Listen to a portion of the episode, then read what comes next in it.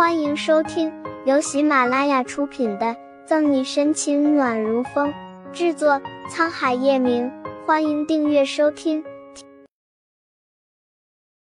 第三百五十章，是得好好调查调查了。收回心神，沈西撇撇嘴：“算了吧，我可不想被唾沫星子淹死。”一个星期不到，整个叶氏集团都把他当做敌人看待。要是再继续担任叶晨玉的秘书，可能要不了多久，他就得给自己看块风水宝地了。扒拉着碗里的饭，沈西没有多大胃口，撑着下巴一眨不眨的盯着叶晨玉。一大一小的身影重叠在一起，沈西晃花了眼。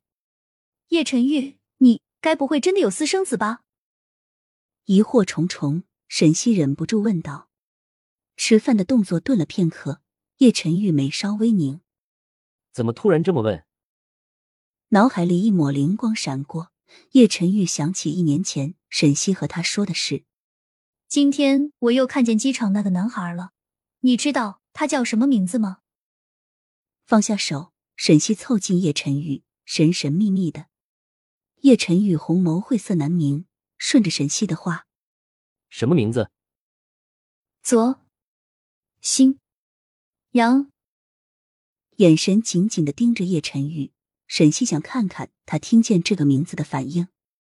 如果叶晨玉真的和左心言有什么关系的话，听见这个名字肯定会露出马脚。左，奈何沈西失望了。叶晨玉只是眼眸动了下，但沈西还是不死心，重重的点点头。对呀，小包子可爱机灵。那次机场隔得远，时间又短，所以看得不怎么清楚。不过今天在商场里。小包子不仅面貌和你很像，就连说话的语气也有模有样。若不是和叶晨玉生活了一年的时间，沈西绝对相信那就是他的孩子。没有关系的话，天底下哪有这么像的两个人？左叶晨玉则陷入了沉默，薄唇微抿，想起了记忆中模糊的那个女人。有些事是得好好调查调查了。沈西本想套出叶晨玉和小包子关系。却被叶晨玉言简意赅的搪塞过去。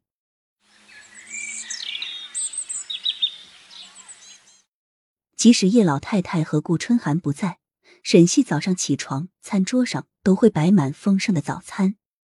眼看着时间不早了，沈西胡乱的拿了块面包，就赶去警局。刚到警局，他就被杨局叫去了办公室。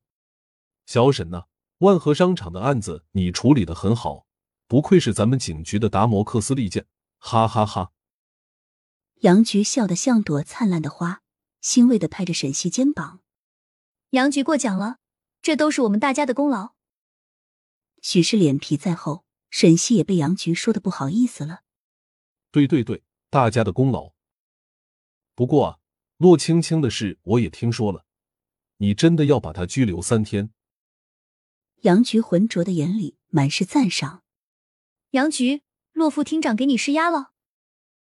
料到杨局会提这件事，沈西叹口气：“这就是官场，官大一级压死人。”嗯，昨天骆浩南给我打电话了。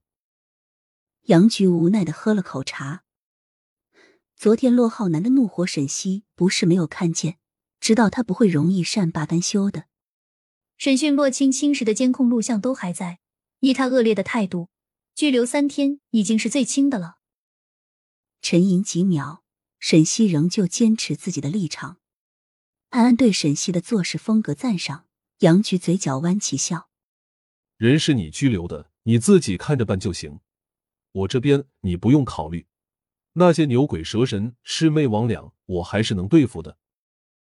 能做到今天的这个位置上，杨局靠的不是运气，是杨局。”沈西敬了个礼，然后对杨局调皮的眨眨眼。有杨局在，什么案子还怕破不了？就你这丫头油嘴滑舌。杨局假装板脸，面上的笑意却出卖了他。打开抽屉，杨局拿出一份文件。我把你叫来，还有件事，你看看。狐疑的接过文件，沈西开着玩笑：“该不会是警市公安厅看出了我的能力？”要给我升官发财吧？哼哼，你这丫头长得不美，想的倒是挺美的。人家前两年给你下达了那么多次的调升文件，都被你拒绝了，还会贴上来吗？杨菊冷不丁的泼沈西冷水，心里有点可惜。本集结束了，不要走开，精彩马上回来。